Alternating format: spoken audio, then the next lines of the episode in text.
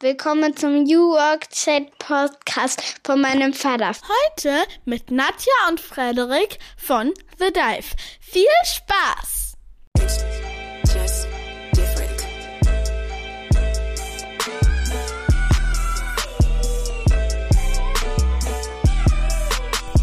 Der New Work Chat Podcast. Hören Sie rein, denn es ist ein sehr, sehr geiler Podcast. Von und mit Gabriel Rath. Und damit moin moin und schöne Grüße aus Rostock City. Herzlich willkommen zurück zum New Work Chat Podcast Episode 157. Ich bin Gabriel, freue mich, dass ihr wieder eingeschaltet habt. So wie jeden Freitag geht es auch heute wieder um die Frage, wie können wir besser zusammenarbeiten, wie können wir Neues ausprobieren und ich habe mir zwei eingeladen, die ganz viel ausprobieren und zwar gemeinsam mit anderen Unternehmen. Ich freue mich auf Nadja Nadini und Frederik Fleischmann von der Berliner New Work Beratung The Dive. The Dive könntet ihr kennen, wenn ihr den New Work Chat schon seit einer Weile hört, denn der Simon Bergler, Partner der Beratung, war hier schon mal zu Gast. Das ist allerdings schon eine ganze Weile her und zu der Zeit, etwa 2019 war das, erschien auch ihr Buch The Loop Approach. In dem Buch zeigen sie, wie Teams sich von innen transformieren können. Das ist also ein Framework, das zeigt, wie man wirklich bei Null anfängt und sich mal fragt, wo will man eigentlich hin, auch als Team, was ist wichtig, was sind auch die individuellen Stärken der TeammitgliederInnen und dann entwickelt man also auch eine neue Art der Zusammenarbeit und dieses Buch haben sie natürlich in der Praxis angewendet. Sie haben eine Loop Academy auch ins Leben gerufen, aber sie haben das Buch auch nochmal überarbeitet und jetzt kommt also der zweite Teil, die zweite Auflage raus vom Loop Approach und deswegen freue ich mich, dass Frederik, einer der Co-Autoren, zu Gast ist und uns nochmal erzählt, wie es zu dem Buch kam, was die Idee hinter dem Loop Approach ist und wie sie also auch ganz praktisch mit Unternehmen und auch Konzernen arbeiten. Und die Nadja berichtet uns von einem ganz spannenden Projekt, wo sie eben auch mit dem Loop gearbeitet haben. Und zwar hat man in Aschaffenburg-Alzenau in der Klinik die erste selbstorganisierte Station ins Leben gerufen und Nadja begleitet das von Anfang an und berichtet uns, wie man dort neue Wege geht, wie man dort New Work implementiert mit dem Loop Approach. Ein sehr spannender Einblick, das werden wir an späterer Stelle bestimmt auch nochmal intensivieren, aber heute glaube ich auch für den Praxisbezug extrem wertvoll. Ich wünsche euch viel Spaß und wir hören uns am Ende der Folge dann nochmal wieder.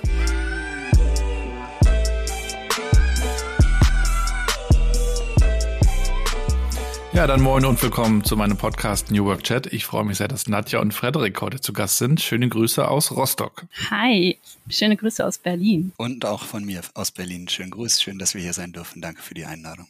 Es hätte fast geklappt, dass wir uns in Berlin getroffen hätten, aber Frederik, wir haben schon festgestellt, dann hätten wir uns wahrscheinlich zu zweit unterhalten. Wir sind heute zu dritt, da freue ich mich sehr drüber. Da können wir gleich noch viel mehr Vielfalt auch reinbringen in diesen Podcast. Ich hoffe, es geht euch gut. Bei uns scheint die Sonne im Norden, bei euch hoffentlich auch. Bei uns scheint die Sonne.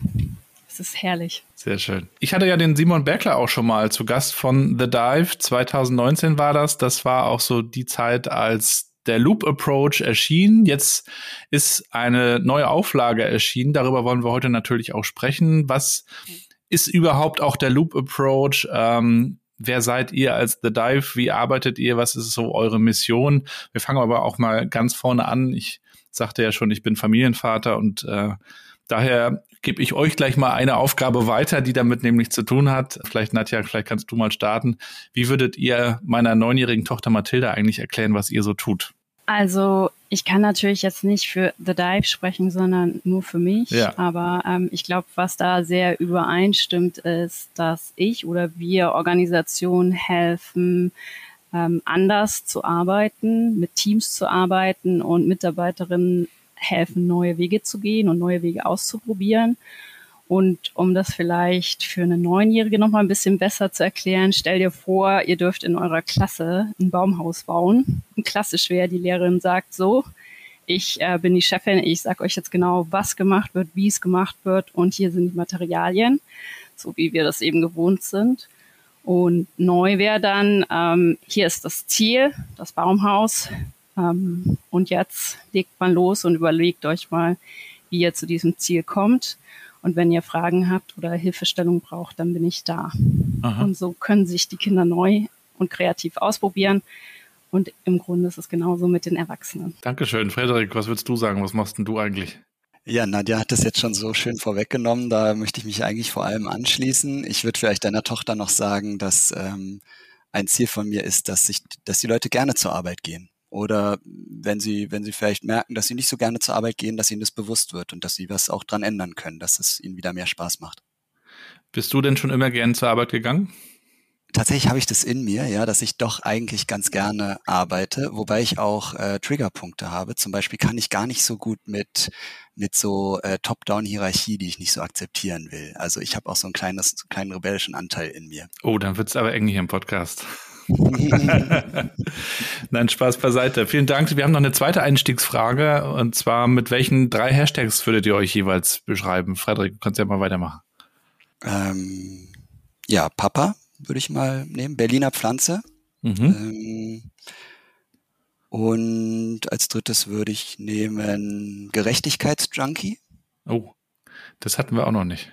Danke, Nadja. Was würdest du sagen? Vielleicht so ein bisschen das Gegenteil zu Frederik. Freiheit auf jeden Fall, ähm, Struktur und Mut. Wir ähm, müssen, glaube ich, ganz am Anfang auch noch mal so ein bisschen klären, was eigentlich The Dive ist. Das ist ja jetzt nicht die x-te Unternehmensberatung. Ihr seid ja schon speziell und anders. Äh, Frederik, vielleicht kannst du uns mal so ein bisschen mitnehmen. Äh, was ist The Dive und wie ist es entstanden und was ist das Besondere daran? Ja, ist lustig, dass du das so einführst, weil ich tatsächlich ähm, die ganze Zeit meines Wirkens bei The Dive auch darauf hingewirkt habe, dass wir uns endlich auch als Unternehmensberatung verstehen, ja, weil es immer so gefühlt so ein bisschen verpönt war. So, äh, es waren immer so Sätze wie The Dive ist eine Idee und The Dive ist ein Think Tank und ein ja, Netzwerk ja. und so. Ich habe gesagt, ey Leute, wir machen aber auch wirklich viel Beratung und das ist so unser Hauptgeschäftsfeld. Lasst uns akzeptieren, dass wir das machen und lasst uns das stolz äh, umarmen und glücklich sein, dass wir es das machen können. Deswegen äh, komme ich sozusagen eher von der anderen Ecke.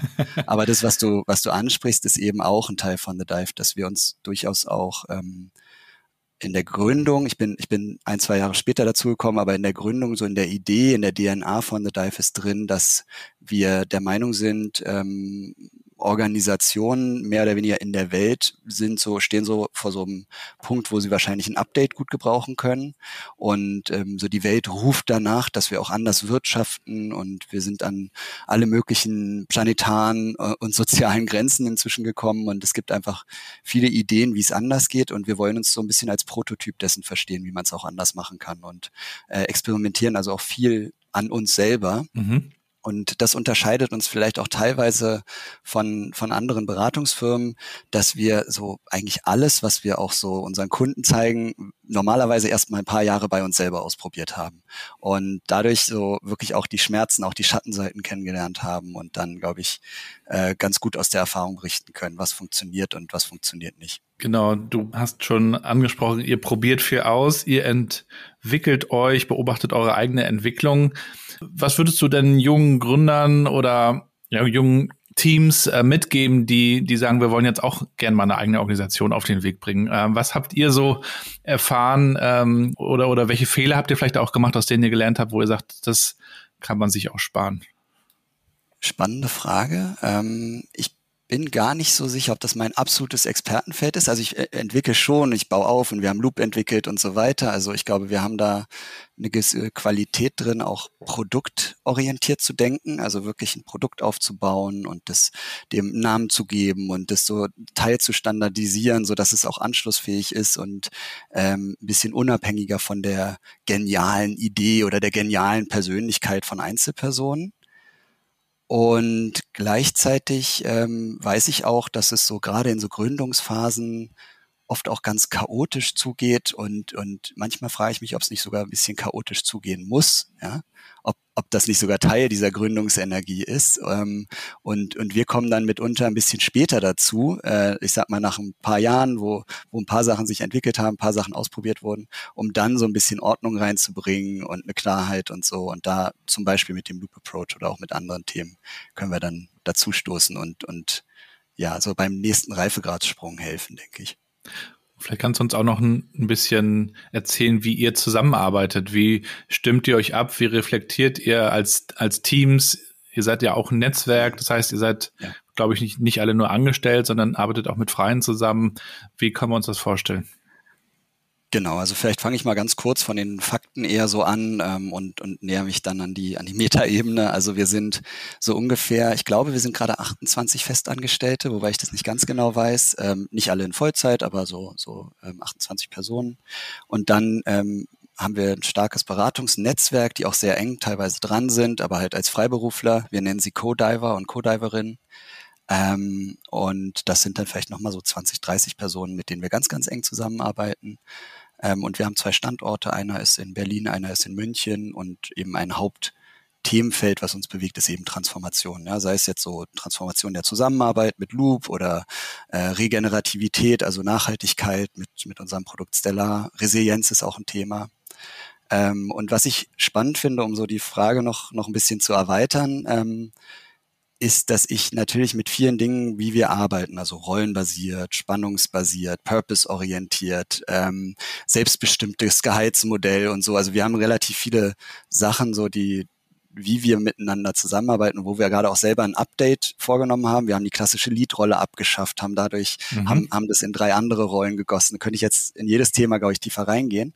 Aber was ich vor allem spannend finde, ist auch, ähm, ich habe ja diese Themen Selbstorganisation, New Work, wie man es auch immer nennen will, Agilität, habe ich ja kennengelernt in einem bestimmten Kontext. Ähm, das war damals so ein ambitioniertes Startup aus Berlin, äh, an mehreren Standorten in Europa und so, sehr Venture Capital getrieben und so. Ähm, auch, auch für das, was es will, sozusagen super, super erfolgreich. Ähm, und wir haben halt dort auch versucht, mit diesen Methoden aus der New Work-Szene zu arbeiten. Und ich fand es so spannend zu merken, wie so die, Kolorierung oder die Art und Weise, wie das genutzt wird in, in, einem, in einem solchen Startup, so sehr, sehr anders ist von dem, wie wir es jetzt im Moment bei The Dive leben. Ja, was mir einfach nochmal sehr gezeigt hat, so eine Methode oder ein Tool kann wirklich immer nur ein Teil sein. Äh, und es kommt mindestens genauso viel auf die innere Haltung drauf an. Ja, nicht umsonst gibt es das Buch New Work Needs Inner Work. Äh, weil wenn, also ich bin immer so froh, dass wenn bei The Dive irgendwelche Sachen passieren, die ich nicht verstehe oder wo ich so denk, sogar denke, da hat ja jemand eine komische Entscheidung getroffen, finde ich doof, gefällt mir gar nicht. Ich habe so ein Grundvertrauen, dass die Menschen, die da sind, dass wenn ich mich mit denen unterhalte und, und nachfrage, warum habt ihr das so gemacht, dass ich es dann verstehen werde und wahrscheinlich sogar irgendwie gut nachvollziehen kann, äh, vielleicht sogar gut finde oder dass es sich noch verändern kann. Ähm, und das ist irgendwie ja ganz anders so von der Grundhaltung und von dem Miteinander, als ich es vielleicht auch in vielen anderen Organisationen erlebt habe. Mhm. Und man kann ja auch auf eurer Webseite lesen, wofür ihr so antretet, nämlich auch für eine, eine neue Wirtschaft. Äh, wie siehst du denn so die Entwicklung? Ich unterstelle euch mal, dass ihr Optimisten, Optimistinnen seid, aber glaubt ihr, dass dass man wirklich, äh, dass wir da so hinkommen, dass äh, Unternehmen immer mehr auch äh, nachhaltiger denken und ist das wirklich eine Entwicklung, in der wir schon drin sind oder ist das eher eine Richtung, die wir uns wünschen und auf die wir hinarbeiten? Ich glaube, dass sich schon noch der Begriff von Erfolg gerade verändert ähm, und, und auch wie wir gesellschaftlich auf, auf Erfolg gucken, auf uns, auf dass wir uns verändern. Also ich nehme jetzt nur mal ein Beispiel, was vielleicht ein bisschen aufgeladen ist, aber wenn ich überlege, nehmen wir mal vegane Ernährung, ja. Äh, mhm. Muss jetzt nicht jeder gut finden, muss auch nicht jeder machen oder so, aber war vielleicht vor 10 Jahren, 15 Jahren überhaupt kein Thema, wenn man das machen wollte. Es gab da einfach wenig diese Produkte, es sei denn, man geht ins Reformhaus oder so. Es war wirklich so. Inzwischen hat so ziemlich jeder Supermarkt, gut, vielleicht nicht in, auf dem Land oder so, aber ich, auch dort sogar findet man inzwischen diese veganen Produkte, ja. Und ähm, ich glaube, so ähnlich ist es bei Organisationen, dass die ja immer ein Spiegelbild der Gesellschaft sind, ja. Ähm, und jetzt mal weg von der Ernährung hin zu, wie arbeiten wir miteinander? Ich glaube schon, dass wir in der Gesellschaft ähm, insgesamt so ein bisschen Hierarchien teilweise in Frage stellen, uns eine andere Art des Miteinanders wünschen. Ähm, vielleicht ist auch von einem Arbeitgebermarkt zu einem Arbeitnehmermarkt gerade wechselt, Stichwort demografischer Wandel, Digitalisierung und so. Und dass Organisationen schon auch wirklich unter einem Druck stehen, sich zu verändern, weil die die, die gerade die neuere Generation, aber auch andere hochqualifizierte Mitarbeitende oder so einfach sich ein ganz anderes Umfeld der Arbeit wünschen. Und ich bin ähm, insofern sehr, sehr überzeugt davon, dass das, dass das kommt. Und nochmal, um kurz diese Schleife noch zu machen zu dem Erfolg. Ähm, ich glaube schon, dass wir früher mehr vergöttert haben, wenn irgendwelche Unternehmen wirtschaftlich sehr erfolgreich sind, also irgendwie Profitmaximierung und so weiter, ja, äh, Geiz ist geil oder hier Wall Street Filme oder sowas. Das war halt eine, vielleicht so in den 90ern oder so noch mehr so unsere Kultur, dass das irgendwie, dass das Geld irgendwie ein bisschen auch angehimmelt wurde. Und ich habe mhm. schon den Eindruck, vielleicht ist die Bubble, in der ich bin, aber ich würde sagen, das, das geht vielen Leuten so, dass wir inzwischen einen breiteren Blick haben, dass wir, dass wir gucken, wie geht's eigentlich den anderen Stakeholdern, ähm, also sei es auch die Natur, saubere Luft, äh, wie geht's uns in Organisationen, wie viel Konfliktfähigkeit haben wir da, lassen wir noch einen schreienden Chef zu, Choleriker oder so, ähm, oder gehen wir dann einfach, also ich glaube, da verändert sich viel und ähm, ich bin, bin optimistisch. Und gleichzeitig möchte ich den Appell so ungefähr an jeden äh, richten, sich auch wirklich zu überlegen, wo, womit äh, verbringe ich eigentlich meine Arbeitszeit und ist das was, wo, wo ich wirklich zu beitragen möchte. Also hm. bei The Dive schwingt schon immer auch so eine Wertehaltung mit, aber wir versuchen sehr, sehr anschlussfähig und undogmatisch zu bleiben. Gibt es dann auch Unternehmen, für die ihr nicht arbeitet? Oder sagt ihr, also jedes Unternehmen ist ja vielleicht in einer Entwicklung? Ja, ich finde es wirklich eine, eine super spannende Frage. Ähm, und da gibt es sicherlich auch innerhalb von The Dive wirklich unterschiedliche Blickwinkel drauf. Also wir haben auch schon mal Aufträge abgelehnt. Und wenn du jetzt mich gerade fragst, also ich spreche jetzt nicht für ganz The Dive, aber ich spreche ähm, zumindest mal meine Perspektive darauf. Ich bin super dankbar, dass damals, als ich in dem Startup war, dass wir hatten irgendwie so ein, so ein Training in gewaltfreier Kommunikation. Und dann kam ein Trainer und hat mir das gezeigt und ich bin so dankbar, dass der mir das gezeigt hat. Ja, und dass, dass der mir dadurch einen ganz neuen Möglichkeitsraum aufgemacht hat und, und ich, ich mich dann vertiefen konnte in die Methode und dass, dass, dass ich mich dann auch persönlich weiterentwickelt habe und so. Und das ist ja viel bei diesen ganzen New Work-Themen so, dass das ja nicht nur was ist, was ich auf dem Arbeitsplatz mache, sondern dass das auch was ist, was mich irgendwie mit nach Hause nehme, womit ich mich dann beschäftige und wo ich vielleicht meine ja, Persönlichkeit sogar ein Stück weit weiterentwickle. Und deswegen bin ich immer eher offen dafür, mehr oder weniger mit jedem zusammenzuarbeiten, weil ich mir denke, ey, ich war, ich war auch mal ganz fern von diesen Themen. Und dann gab es Leute, die haben mir einen neuen Horizont eröffnet. Und ich glaube, dass diese Inhalte so wertvoll sind, dass, dass ich die schon eigentlich jedem zur Verfügung stellen will. Hm. Dann gibt's aber auch so interessante Unternehmen wie Trigema, Wolfgang Grupp, der immer noch dafür wirbt, die, die klassische Pyramide aufrechtzuerhalten und sagt, dass er damit auch erfolgreich ist, ist er ja auch offensichtlich, also wirtschaftlich. Glaubt ihr, dass das dann nur noch eine Frage der Zeit ist, bis auch solche Unternehmen das mal in Frage stellen oder wird es die immer geben?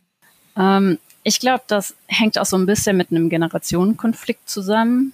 Ähm, da ist einfach gerade ein großer Wandel und wir haben einfach verschiedene Generationen und Einstellungen und auch Sozialisierung, die nebeneinander existieren. Hm. Und ähm, im Moment ist das erfolgreich. Und ähm, warum soll ich was verändern, ähm, wenn es funktioniert und Veränderung zudem auch immer Energie kostet? Ähm, also es funktioniert und vielleicht wird es aber irgendwann nicht mehr funktionieren, wenn insbesondere neue Generationen nachkommen und eine andere Art der Arbeit verlangen. Und spätestens dann muss sich wahrscheinlich auch ein Unternehmen, was aktuell noch sehr erfolgreich mit klassischen Strukturen fährt, verändern. Von daher. Wenn wir uns auch die Konzerne mal anschauen, also die großen Organisationen, die sind ja eigentlich auch klassisch organisiert, hierarchisch. Dann gibt es dann nochmal so einzelne Teams und Abteilungen, die dann mal experimentieren und vielleicht mal was anderes machen. Habt ihr in eurer Arbeit auch mit großen Organisationen schon wirklich große Transformationen erlebt, wo ihr sagt, also die organisieren sich jetzt wirklich grundsätzlich mal anders? Also ich sehe natürlich viele kleinere äh, Unternehmen, Startups, auch Beratungen, die dann wirklich mit vielen Dingen experimentieren, ne, transparente Gehaltsmodelle, wir wählen den Chef, alles Mögliche. Aber bei den Großen äh, sehe ich das selten. Vielleicht sieht man es auch nur nicht. Also ich kann da so ein bisschen auch aus meiner Erfahrung sprechen. Ich komme ja nicht aus der aus dem New Work Bereich von Anfang an, sondern ich komme tatsächlich aus der klassischen Unternehmensberatung und habe viel in großen Konzernen gearbeitet. Mhm. Ähm, und da dann auch eben so ein bisschen das Gespür bekommen für die Wechselwirkung zwischen Hierarchie und der Effizienz und Effektivität von Mitarbeiterinnen und auch das Wohlbefinden. Und für mich sind Konzerne, also ich bin froh über jeden Konzern, der auch in einer Abteilung, in einem Team Dinge voranbringt und eine Veränderung antreibt, weil letztendlich wird das irgendwann auch einen übergreifenden Effekt haben mhm. und die Veränderung wird weiter wachsen. Aber nichtsdestotrotz, da ist schon sehr viel noch bunte Plakate und wir denken uns jetzt mal Werte für äh, Tausende von Mitarbeiterinnen aus. Das kann ja nicht wirklich funktionieren. Und ähm, es ist einfach, man darf nicht vergessen, es sind Riesentanker und das sind alte Systeme, die über Jahrzehnte gewachsen sind. Die verändern sich jetzt nicht von heute auf morgen. Ja, da, ja. glaube ich, muss man auch Geduld haben und ähm, vielleicht auch ein bisschen nachsichtig sein. Mhm. Ja, ich würde vielleicht noch dazu legen, dass sich wirklich in letzter Zeit verfestigt sich bei mir so ein Gedanke, ob vielleicht ähm, gerade die größeren Konzerne ähm, wie so eine Art Immunsystem haben gegen Veränderung. und wir haben, also weil, weil natürlich, warum, warum baut man eine Organisation oder auch wie baut man die groß, indem man eine gewisse Form der Stabilität schafft, äh, äh, zum Beispiel Hierarchielevel und, und alle möglichen Prozesse ja, ja. und so, die erstmal standardisiert werden müssen, damit die halt auch irgendwie skalierbar sind. Ne? Und natürlich ist dann so eine ganz, so eine Veränderung, die ganz tiefgreifend ist, immer schwieriger, weil die natürlich an ganz vielen Ecken und Enden, die tangiert dann das Controlling, die tangiert dann, wie Entscheidungen getroffen werden, die tangiert, wie geführt wird, wer wann wie führt, die, so viele Entscheidungen, dass es gar nicht so leicht ist, so eine ganz, ganz große Transformation tiefgreifend sozusagen zu machen. Und gleichzeitig sind natürlich Konzerne unsere Hauptzielgruppe, also wir bewegen uns größtenteils in Konzernen ähm, mit The Dive. Und wir haben ja auch im Buch äh, zwei Konzernbeispiele vom Loop in der Praxis, also einmal bei Roche, bei dem Pharmahersteller und einmal bei der Telekom gezeigt. Und ich finde schon, dass man dass man ziemlich viel erreichen kann. Und ich denke da immer an dieses Circle of Influence Modell von Stephen Covey, so, weil wir, wir arbeiten ja sehr teambasiert und jedes Mal, wenn ich mit den Teams arbeite, dann, dann kommt ganz oft so, ja, das ist schon super für uns, aber die, und dann zeigen die so nach oben so, ne, also die da oben, die sollten das unbedingt auch machen. Ja. Und dann sage ich, ja, schön und idealerweise machen wir das auch und es wäre natürlich toll und so, aber schaut auf euren Circle of Influence, was könnt ihr als Team verändern? Und da ist auch schon wahnsinnig viel möglich. Ja, also man wird in der Regel nicht verändern können, dass irgendwie neue Strategien reinkommen, ein wichtiger Mitarbeiter das Team verlässt, dass vielleicht irgendeine Entscheidung getroffen wird, die mir nicht so gut gefällt. Aber man kann ganz, ganz viel davon, damit, davon ändern, wie, wie man damit umgeht, mit diesem wahnsinnig komplexen Umfeld, in dem wir uns heutzutage meistens bewegen. Und da ist schon ganz, ganz viel Kraft drin. Ja, und dann sind wir auch schon beim Loop Approach selbst, auch bei dem Buch gab es die Methode schon vorher und dann habt ihr gesagt, wir schreiben noch jetzt mal ein Buch darüber, damit es auch mal ein bisschen äh, unters Volk kommt sozusagen? Oder wie ist das Buch entstanden? Ja, genau. Ähm, also wir hatten ein Projekt bei, bei, bei Audi ähm, und da haben wir etwas gemacht, was letztlich zum Loop geführt hat. Das hieß damals noch nicht Loop, das hieß damals Abi-Set, Safe Enough to Try.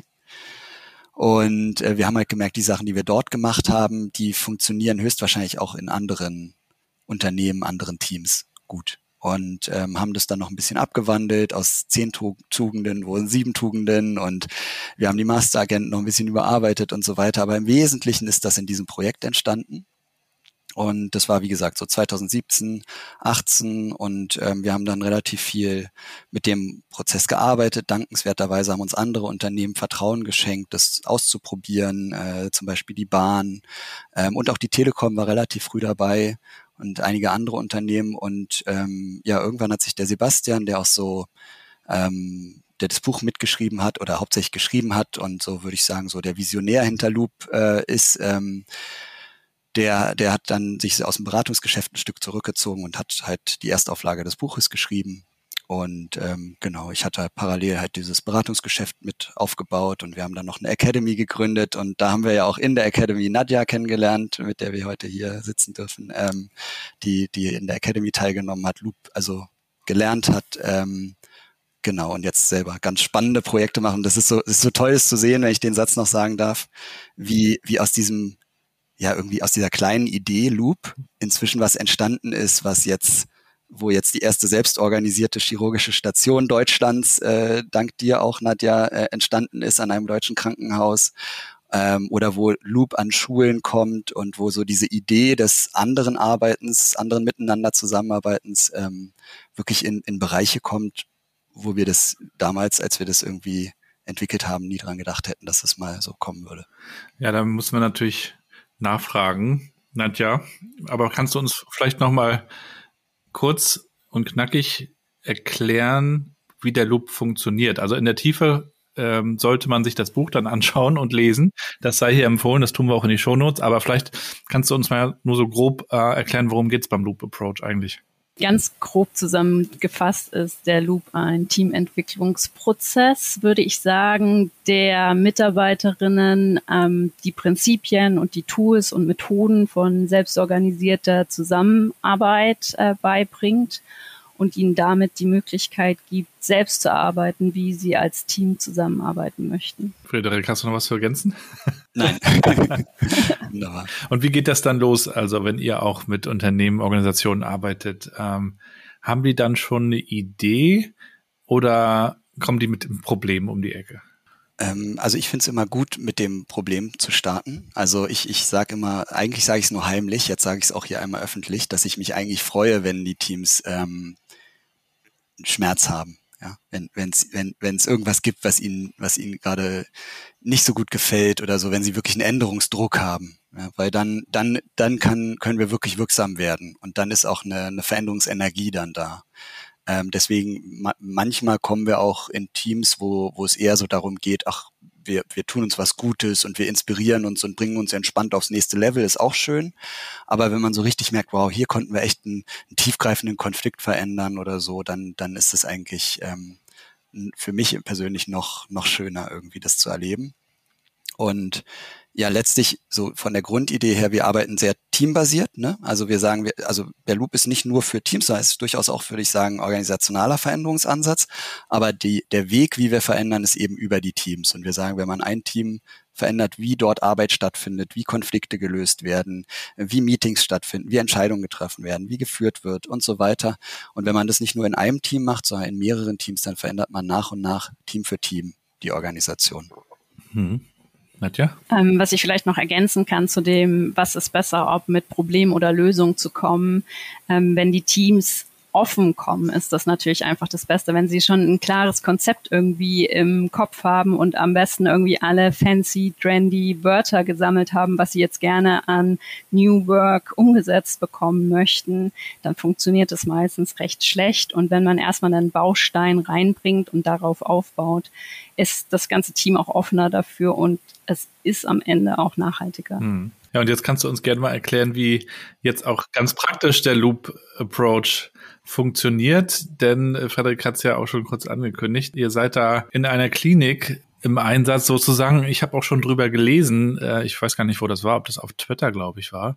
Ich glaube, es war angekündigt oder wurden da auch Leute gesucht? Ich weiß das gar nicht mehr genau. Vielleicht kannst du ja mal erzählen, äh, wie das Ganze gestartet ist und wo ihr da so seid gerade. Genau, das kann ich total gerne erzählen. Ähm, das ist definitiv kein reguläres Projekt gewesen, sondern auch alles sehr, sehr agil entstanden. Wir sind im letzten Jahr in der Fellow-Ausbildung gewesen, wie Frederik schon erzählt hatte. Da habe ich Hubertus kennengelernt. Ähm, Hubertus ist Chefarzt der chirurgischen Klinik, ähm, Klinikum in Aschaffenburg.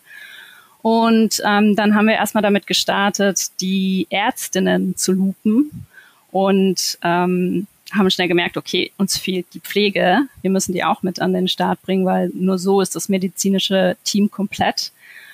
Und im Mai letzten Jahres kriegte ich dann plötzlich den Anruf, ich habe da so eine Idee. Und dann haben wir uns kurz ausgetauscht und äh, ein paar Tage später saßen wir dann da und haben geplant, wie wir meine Station ins Leben rufen. Und genau wie du das richtig im Kopf hast, äh, wir haben im Juli dann eine Webseite ins Leben gerufen und haben aufgerufen, dass sich mutige Pionierinnen, die mit uns eine Veränderung im Krankenhaus, im Gesundheitswesen vorantreiben möchten, bewerben können. Und das haben tatsächlich auch über 70 getan. Mhm. Ähm, 70 Prozent kamen sogar von außerhalb des Krankenhauses. Also das war wirklich ein voller Erfolg fürs Gesundheitswesen, die sich da so auch ein bisschen auskennen, was sonst die Bewerbungsrückläufe sind. Und ähm, wir haben tatsächlich auch Personen, die zurückgekommen sind, also die den sogenannten Flexit betrieben haben und ihrem alten Beruf nochmal eine Chance gegeben haben. Das hat uns dann schon sehr stolz gemacht und uns ein bisschen aufgezeigt, äh, wir sind auf dem richtigen Weg. Äh, das Team hat sich dann sogar auch selbst organisiert gefunden. Also wir haben Workshops angeboten, die waren nicht im Rahmen des Loops, sondern die haben wir ein bisschen selbst konzipiert, aber mit den Methoden der Selbstorganisation und haben da schon mal so ein bisschen Einblicke gegeben, was könnte auf die Pionierinnen zukommen.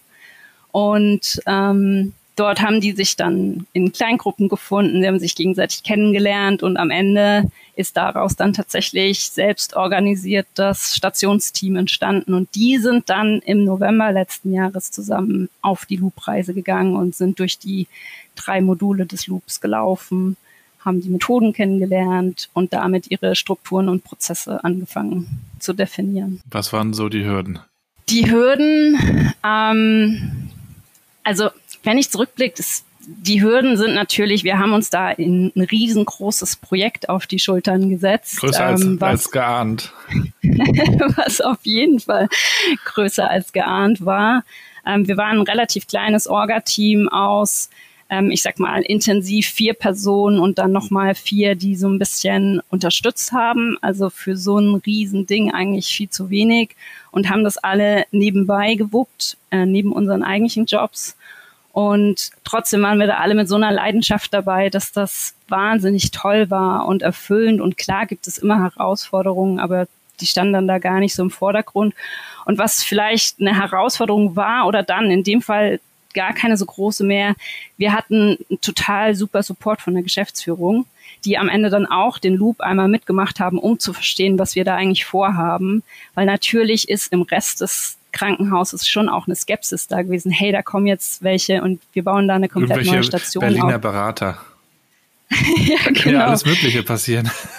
da kommt so eine woke Gesandtschaft aus Berlin und äh, ja, genau. Aber das war ähm, klar, äh, das ist eine Herausforderung, Menschen irgendwie gut abzuholen, die vielleicht nicht mal wirklich von der Station tangiert sind, aber die trotzdem Ängste haben, dass die Veränderung sie dann auch irgendwann einholt und die sich dem vielleicht noch nicht stellen möchten oder können oder wollen. Wie hat der Rest der Klinik so reagiert?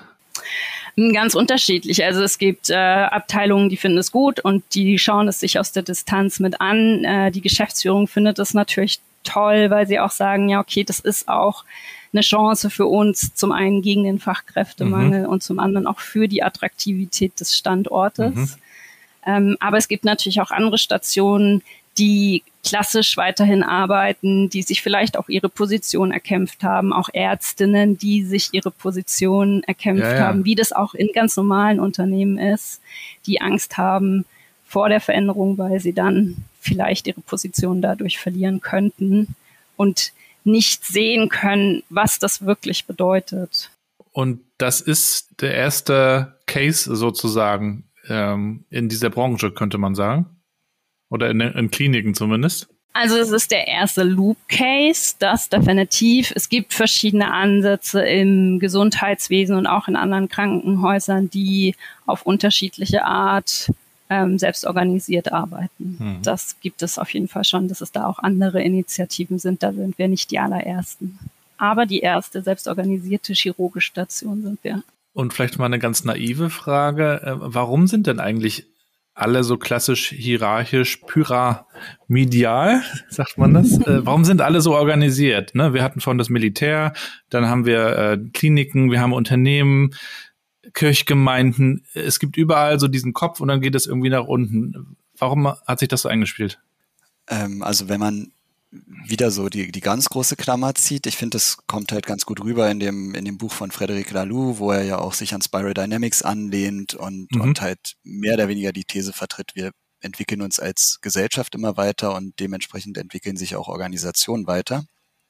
Ähm, und ich meine, es, es kommt ja auch wirklich immer auf den Kontext drauf an, in dem ich mich bewege, was auch sozusagen eine angemessene, adäquate, nützliche, funktionale Form der Organisation ist. Also ich persönlich, mir liegt es einigermaßen fern, irgendwie die Pyramide jetzt schlecht machen zu wollen oder so. Ja, ich glaube, es gibt neuere Ansätze, die für viele der Kontexte, in denen wir uns heutzutage oft bewegen, die vielleicht unvorhersehbar sind, äh, wo wir vielleicht äh, schnelle Reaktionsfähigkeit haben müssen, wo wir eine schnelle Anpassungsfähigkeit brauchen, ähm, die nützlicher sind als eine klassische Pyramide. Ja, zum Beispiel durch rollenbasiertes Arbeiten, wo ich in dem einen Team vielleicht sowas wie eine Führungskraft bin, in dem anderen Team aber eher als Experte dabei sitze und ähm, dort eben nicht so diese hierarchischen Durchgriff habe. Und ähm, ja, ich glaube, da, da, da wirklich entwickelt sich unsere Gesellschaft weiter und, und dementsprechend spielen wir das auch in Organisationen.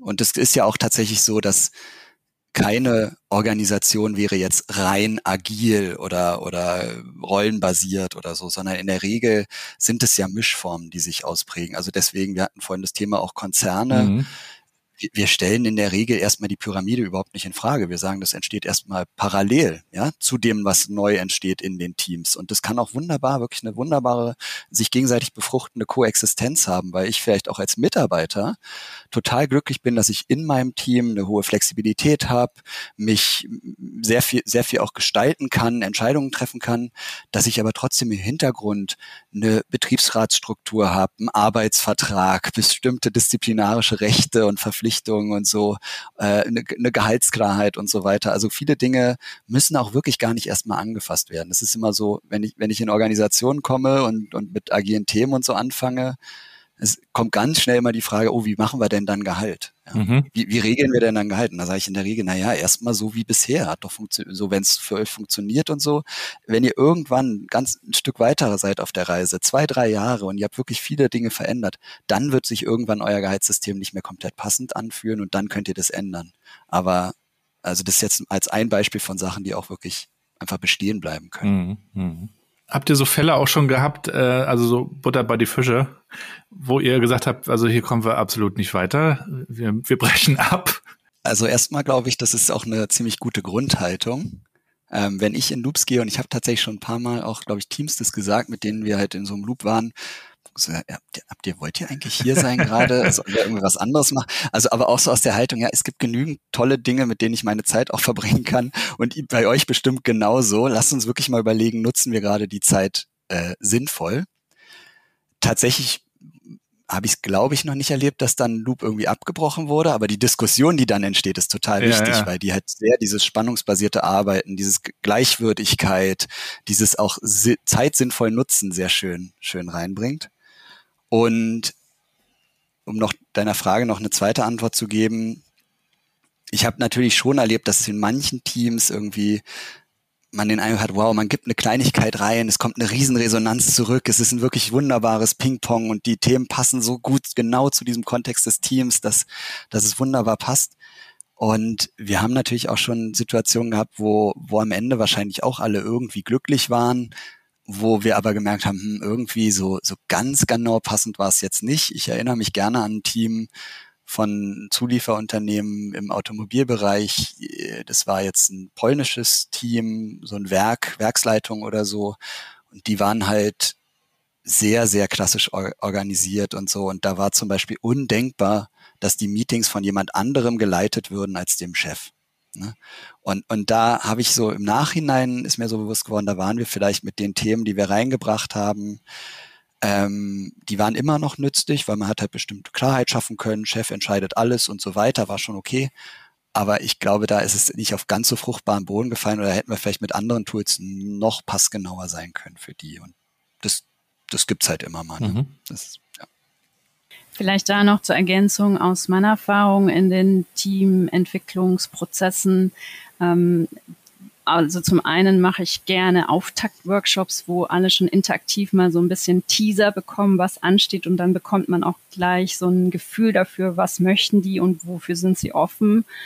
Und zeitgleich habe ich die Erfahrung, die Teams, die sich dann darauf einlassen, die haben schon auch eine gewisse Offenheit. Und mir ist es auch schon passiert, dass in den Workshops, dass ich das Gefühl hatte, ähm, bin ich hier richtig. Aber letztendlich zum einen, wie Frederik vorhin auch schon äh, angesprochen hat, die gewaltfreie Kommunikation ist da super nützlich, weil ähm, dann gebe ich das einmal ins Team rein. Hey, was braucht ihr gerade? Ähm, wie ist die Stimmung hier? Wie fühlt ihr euch gerade? Und wie wollen wir zusammen weitermachen? Und plus auch, ich glaube, in jedem Team sitzt trotzdem jemand mit drin, der so viel daraus mitnimmt und das wieder weiterträgt, dass das auf jeden Fall Nutzen hat. Also es ist nie umsonst oder ähm, eben verschwendete Zeit. Aber es kann halt sein, dass der Chef gesagt hat, ich buche jetzt eine Beratung, damit mein Team mal ne, aus dem Quark kommt. Kann ja sein. Und dann äh, denken die sich, oh, jetzt hat er da, jetzt wird da die nächste Sau durchs Dorf getrieben. Es wurden ja auch in Unternehmen schon tausend Dinge ausprobiert und nicht zu Ende gebracht. Und manchmal sind ja auch so Veränderungsinitiativen ein bisschen verbrannt. Ne? Also das ist tatsächlich ein Feedback, was so eins meiner Lieblingsfeedbacks ist. Die kriege ich ab und zu kriege ich die mit, äh, wenn und mir, mir fällt jetzt zum Beispiel gerade eine Telekom-Mitarbeiterin ein, die hatte ich ein Jahr nach dem Loop oder so noch getroffen oder zwei Jahre später ähm, und die hat, die war, glaube ich, ähm, ähm, schon 40 Jahre im Konzern oder so, also so ein, so ein Urgestein nenne ich es jetzt mal. Und die ist dann, dann auf mich zugegangen nach der Veranstaltung, wo wir uns getroffen haben und hat gesagt, du, wir haben schon so viel ausprobiert. Und, und Loop ist so das erste, wo ich wirklich gemerkt habe, dass das ist hängen geblieben und wir arbeiten immer noch so und ich würde gar nicht mehr anders arbeiten wollen.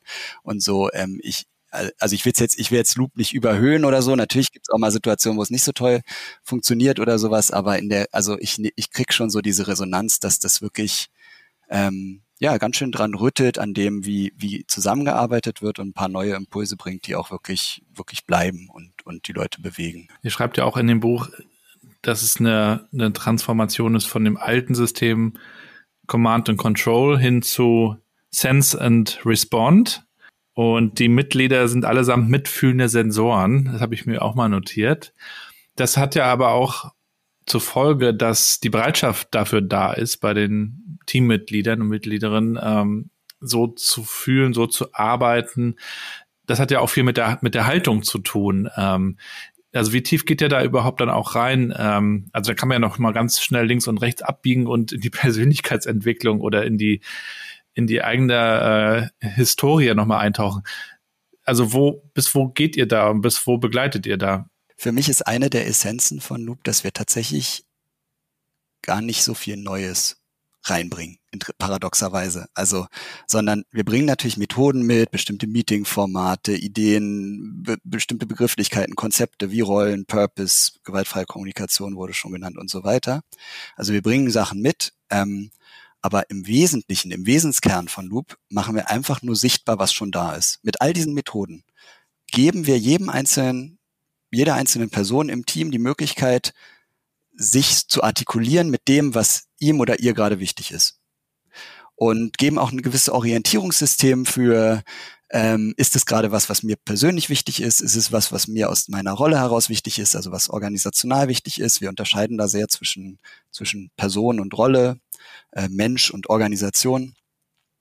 Ähm, und deswegen finde ich es auch einigermaßen schwer, also wenn man sich ein bisschen drauf einlässt, wenn man sich nur so auf die allerersten Schritte drauf einlässt, finde ich es einigermaßen schwer oder kontraproduktiv, gegen Loop zu sein, sage ich jetzt mal so. Ja, ist ja manchmal auch so die Frage, wie kriechen Leute überzeugt oder so erstens überzeuge nicht, aber es ist ein bisschen schwer auch gegen Loop zu sein, weil Loop letztlich einfach nur sagt, ey, wir hören dir gut zu, was brauchst du und versuchen Wege zu finden, wie wir das hinkriegen. Miteinander, gemeinsam als Team, in einer produktiven Art und Weise und wenn mir, also da kann man ja alles in diese Frage, was brauchst du und was ist dir wichtig und so, kann ich ja alles reinlegen. Ja, da kann ich ja reinlegen, ich will produktiver und schneller arbeiten. Genauso wie, ey, ich will einfach mal meine Ruhe haben. Ich merke, ich bin hier total überlastet. Ähm, und, und was wir halt machen, ist, wir schaffen Räume für genau diesen Austausch. Ähm, und, und jetzt zu sagen, ich finde das alles total doof, ähm, würde eigentlich letztlich sagen, heißen, ich, ich, ich finde ich finde es doof, wenn ich hier meine Meinung sagen darf. Ich finde es doof, wenn sich hier um mich gekümmert wird und so weiter. Ja, vielleicht kann ich da noch dazu ergänzen, dass ähm, gerade auch jetzt mit dem Blick auf die Station, das sind ja auch Strukturen, die sind seit Jahrzehnten gewachsen und da ist auch so ein bisschen die Trennung entstanden zwischen Ärztinnen und Pflege. Ähm, ich meine, jeder kennt die Diskussion von uns ähm, und insbesondere seit Corona. Und was vielleicht auch mit dem Loop passiert ist, generell erstmal so eine Betriebsblindheit wegzunehmen und die Möglichkeiten aufzudecken, hey, ähm, ich habe eine Stimme und ich habe Bedürfnisse und ich werde mir dessen jetzt erstmal bewusst und gebe die dann auch rein. Also letztendlich ist das schon auch so ein bisschen so ein Awakening-Prozess. Ähm, und dann kommt der Rest von alleine. Und wenn ich aber die Menschen erstmal im kleinsten Schritt in die Selbstwirksamkeit bringe, macht das auf jeden Fall was ganz Großes mit denen. Und ähm, genau, und ich glaube, deswegen funktioniert es einfach so gut. Und das ist für mich ja auch die Essenz von New Work, ne? Selbstwirksamkeit. Also sich darüber bewusst zu werden, dass ich was tun und ändern kann und dann zu schauen, wie mache ich das, was probiere ich alles aus. Wenn ihr beide mal auch so zurückschaut, die letzten Jahre, eure Entwicklung in der Art, wie ihr arbeitet, ähm, was würdet ihr sagen, macht ihr heute ganz anders als vor ein paar Jahren? Da kann ich ja vielleicht mal anfangen. Ähm, ich bin super klassisch sozialisiert und aufgewachsen. Also New Work war bei mir bis nach dem Studium einfach gar kein Begriff. Ich bin noch ganz klassisch irgendwie aufs Gymnasium gegangen. Das war das Einzige, was irgendwie im Einzugsbereich war. Da gab es keine neuartigen Dinge. Ich bin eher ländlich aufgewachsen. In meinem Studium BWL, da gab es überhaupt keine Einflüsse von New Work. Da gab es nicht mal ein interaktives Modul dazu. Wie ist das heute eigentlich? Ähm, ist das es verändert sich auf jeden Fall. Da gibt's da gibt's inzwischen was. Ähm, vielleicht gab es das auch zu dieser Zeit schon, aber bei mir gab es das definitiv nicht. Bin damit nicht wirklich in Berührung gekommen. Und dann bin ich ganz klassisch in eine Unternehmensberatung gekommen. Die waren zwar auch schon ein bisschen progressiver, aber dahinter war noch ganz viel klassisches Denken. Und dann besonders auch bei den ganzen Kunden auf den Projekten da gab es kein New Work. Da gab's da, da kam dann gerade so agiles Arbeiten ähm, häufiger auf und ähm, wir sind jetzt agil und machen mal Scrum.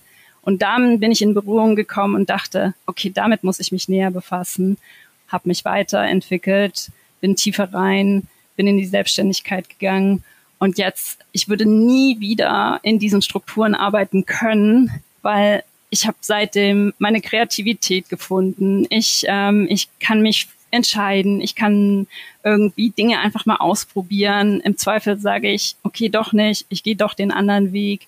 Ähm, es macht viel mehr Spaß. Ich gehe super gerne zur Arbeit. Und das möchte ich eben auch anderen vermitteln, dass das möglich ist, selbst in ihrem gegebenen Kontext. Mhm. Und von daher, das ist, das ist eine extreme Veränderung, die ich erlebt habe. Danke. Frederik? Ja, ähm, das ist gar nicht so leicht, nach Nadja zu sprechen, merke ich. Die legt immer gut was Dinge. vor. Genau, ja, dann Alter, muss ich erst mal kurz durchatmen.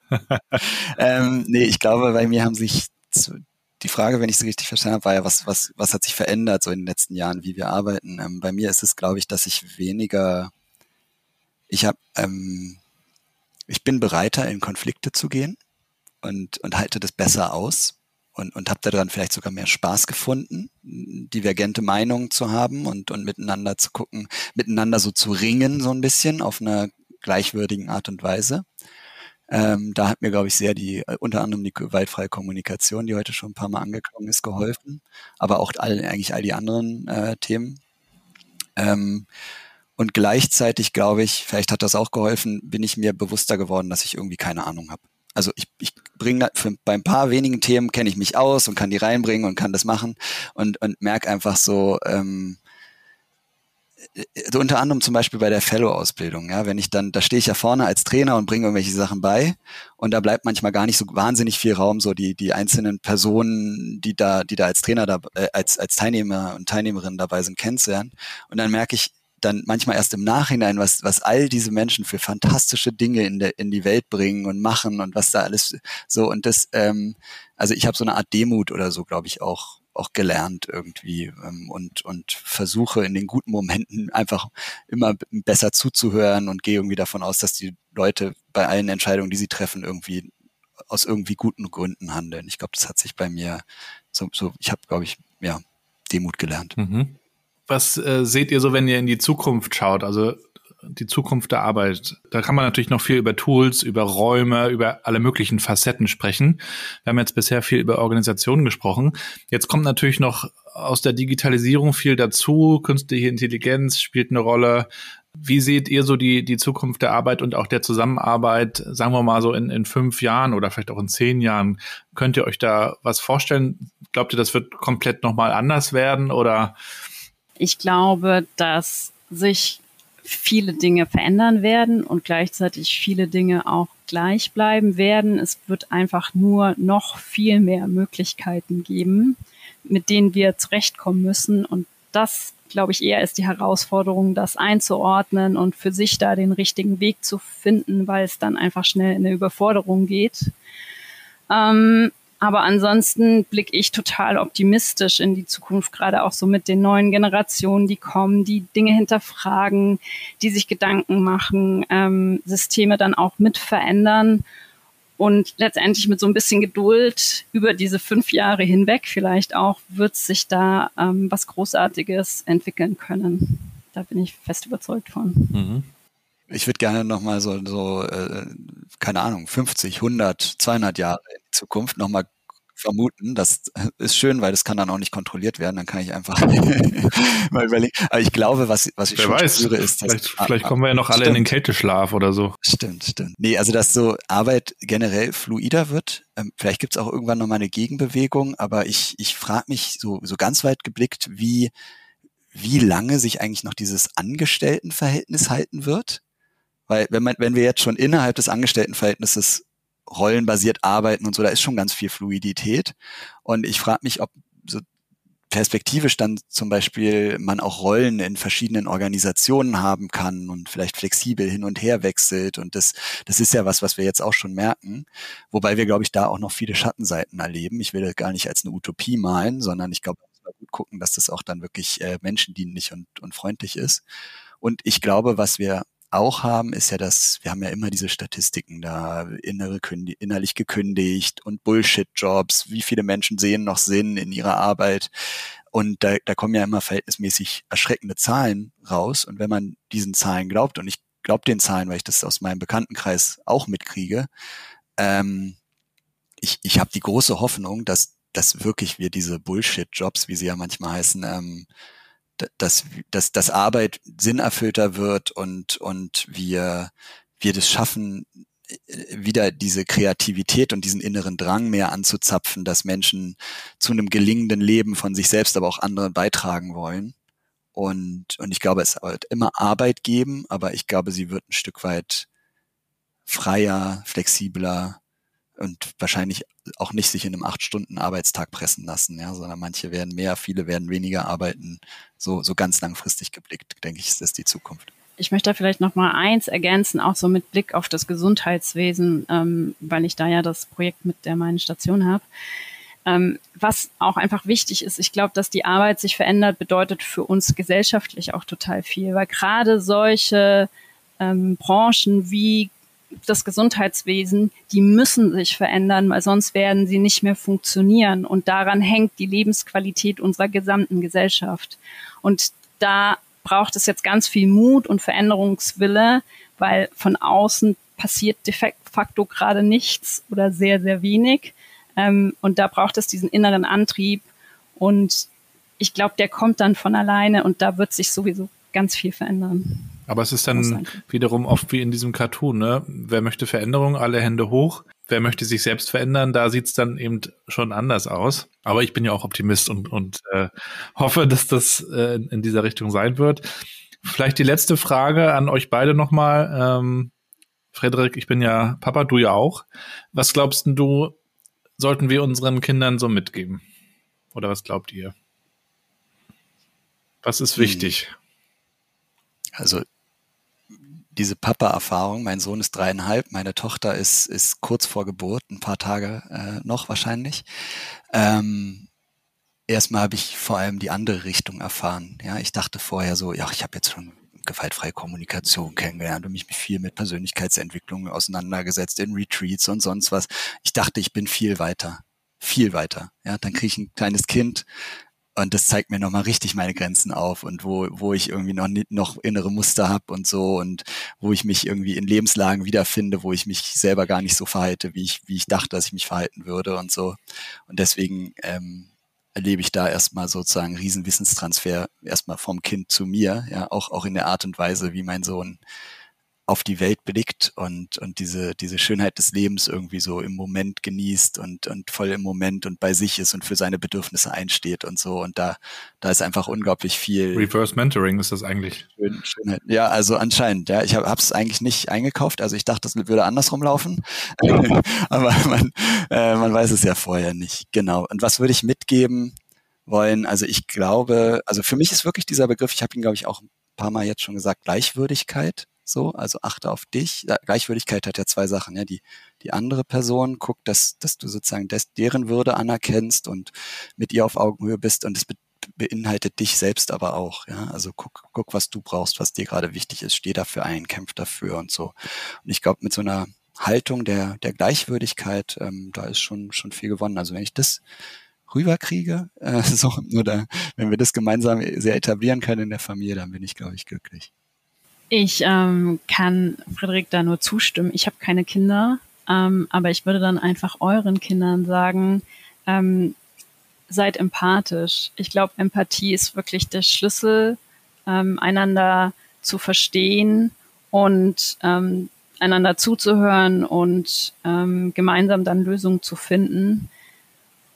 Und deswegen seid empathisch und drückt eure Empathie aus, seid euch eurer Gefühle und Bedürfnisse bewusst und schämt euch das nicht. Ich glaube, das ist ein wichtiger Punkt, den gerade noch auch die Generationen mit und vor uns nicht mehr gelernt haben. Super. Ein schönes Schlusswort, aber eine aller, allerletzte Frage. Neben dem Loop Approach, welches Buch würdet ihr empfehlen? Jeder eins. Was hat euch beschäftigt, ähm, geprägt? Ähm, was habt ihr vielleicht zuletzt gelesen? Jeder eins vielleicht. Ja. Frederik.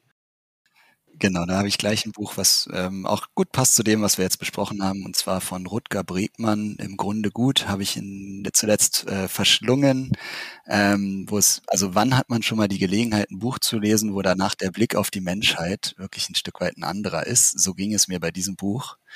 Ähm, fand ich fand ich wirklich sehr sehr beeindruckend, weil es viele so vermeintliche Weisheiten und Wahrheiten wirklich nochmal kräftig dran gerüttet hat und und hinterfragt hat. Mhm. Das, äh, dem kann ich mich total anschließen. Das hätte ich definitiv auch empfohlen. Das habe ich letztes Jahr zum Geburtstag bekommen und äh, verschlungen. Ähm, ich kann nochmal empfehlen, jeder oder jedem, der und die sich mit der Selbstorganisation beziehungsweise dem neuen Arbeiten auseinandersetzen will, die Bibel äh, Reinventing Organizations ist einfach wirklich immer und immer wieder erhellend und motivierend. Sehr schön. Vielen, vielen Dank euch. Weiterhin viel Erfolg und äh, Neugier natürlich und Mut und wir werden es verfolgen packen das natürlich auch in die Show Notes. Auf LinkedIn kann man euch folgen, Website, Twitter. Ja, bringt da ja auch immer Updates raus. Ähm, und da werden wir natürlich dann auch schauen, wie es weitergeht. Macht's gut, ihr beiden. Vielen Dank. Viel Erfolg und viel Gesundheit. Vielen Dank dir. Danke, Gabriel. Schön war's. Bis bald, ne? Macht's gut.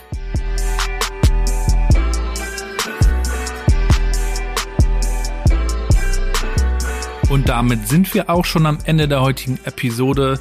Ich packe euch alles zu The Dive, zu Nadja und Frederik und auch zur Station, zu dem Pilotprojekt für selbstorganisierte Zusammenarbeit. Alles in die Show Notes, also bitte auschecken, folgen und alle Updates dazu bekommen. Ihr könnt auch dem New Work Chat Podcast folgen. Auf LinkedIn gibt es ständige Infos sozusagen, Ankündigungen, Behind the Scenes, Fotos, wie sah das aus, als wir die Folgen aufgenommen haben? Wie sieht es aus, wenn Töchterchen das Intro einspricht? All das könnt ihr dort auf der LinkedIn-Seite bekommen und ihr könnt euch auch mit mir vernetzen bei LinkedIn. Das findet ihr auch in den Shownotes. Und wenn ihr mögt, dann könnt ihr mich auch als Speaker buchen. Ich halte Keynotes und Impulsvorträge rund um New Work. Was ist das eigentlich? Wie können wir das Ganze für uns in unseren Teams und Organisationen nutzen? Und wenn ihr mögt, dann geht auf die Webseite von Minds and Matches und bucht mich, fragt an. Würde mich sehr freuen, zu euch zu kommen. Vielen Dank fürs Zuhören. Bewertet den Podcast bitte mit ein paar Sternen. Kommentiert, schreibt eine Rezension bei Apple Podcasts zum Beispiel. Da hören übrigens am meisten Leute zu, interessanterweise. Und ihr könnt die Folgen auch weiterleiten, weiter teilen und mir natürlich Feedback geben, wie es euch gefällt und wer hier unbedingt nochmal in den Podcast kommen sollte. Ansonsten wünsche ich euch erstmal alles, alles Gute, bleibt gesund und bleibt connected.